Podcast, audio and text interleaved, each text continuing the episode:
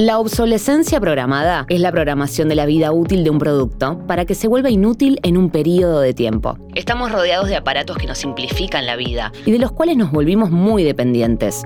Pero ¿qué pasa cuando dejan de funcionar? ¿Qué pasa cuando la tecnología avanza y deja atrás viejos modelos? Huella ecológica. Hola, ¿cómo están? Soy Marina Moroni y les doy la bienvenida a un nuevo podcast de interés general.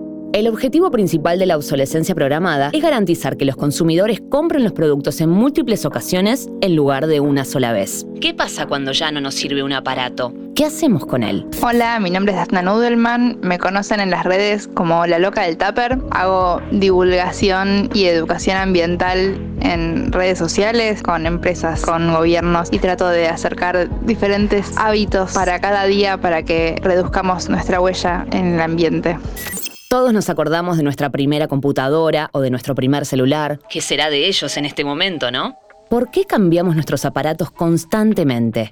Hay dos motivos principales. Por un lado, la obsolescencia programada tiene que ver con decisiones de diseño en las que el fabricante ya está determinando a partir de cómo es el aparato que después de un cierto tiempo, una cierta cantidad de usos, ese aparato va a volverse obsoleto porque ya no va a cumplir su función. Puede que alguna pieza se rompa porque no es de muy buena calidad y después de una cantidad de usos ya decae su uso. Puede ser que a un aparato electrónico no se le dé soporte en el software después de una cantidad de años y eso hace que aunque el aparato funcione bien, ya no nos sirve más. Por otro lado está la obsolescencia psicológica, que esto aplica mucho más a electrónicos como los celulares, las tablets, las computadoras, especialmente los celulares, que tiene que ver con el lanzamiento de nuevos modelos cada año, con nuevas cámaras, con nuevas funcionalidades, estar a la moda, tener lo último, no quedarse atrás. Para muchas personas esto es importante y termina afectando también que recambiemos los teléfonos constantemente.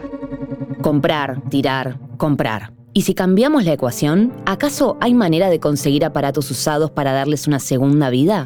Sobre las cosas que nosotros quizás ya no queremos usar, pero que sí queremos que otras personas les puedan aprovechar y puedan darles una segunda vida, está bueno recircularlo, ofrecerlo en alguna comunidad o red de intercambio de cosas donde hay muchas personas que piden y otras que justamente ofrecen. Hay una aplicación que se llama Olio App que justamente viene a cubrir este puente entre el que pide y el que ofrece, o el que necesita y el que, el que tiene para ofrecer. También hay muchos grupos de Facebook donde se pueden circular este tipo de cosas que a veces pensamos que nadie las quiere, pero en verdad sí. Muchos encuentran que la solución más fácil para sacarse de encima algo que no quieren más porque no sirve o está roto es dejándolo en la calle. Y eso es algo que tenemos que cambiar.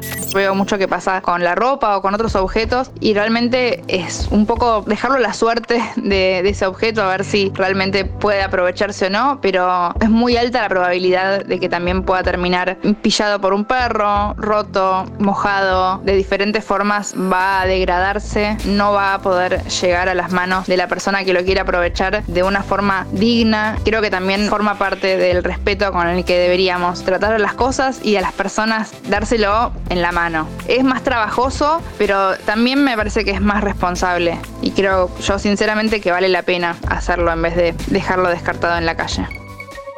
Hay muchos pasos previos al descarte y tenemos que empezar a amigarnos con eso. ¿Cómo darle valor a los objetos que nos rodean? Es importante concentrarnos y pensar todo lo que pasó antes y cómo se produjo, de dónde se extrajeron los materiales y las materias primas para hacer ese producto, que muchas veces no se termina de valorar económicamente. El esfuerzo, el daño ambiental, el trabajo social, todo lo que implica la producción de un objeto, nos damos cuenta que si tenemos algo, por ejemplo, que está algo roto, es mucho más eficiente que lo reparemos en vez de que lo cambiemos por uno nuevo.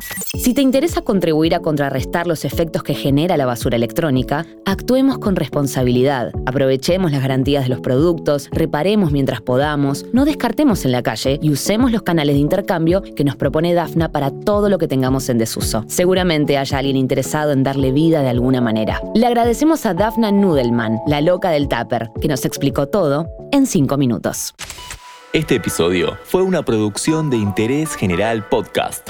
Desde el 2020, acompañándote todos los días. 5 minutos. Para que conozcas algo nuevo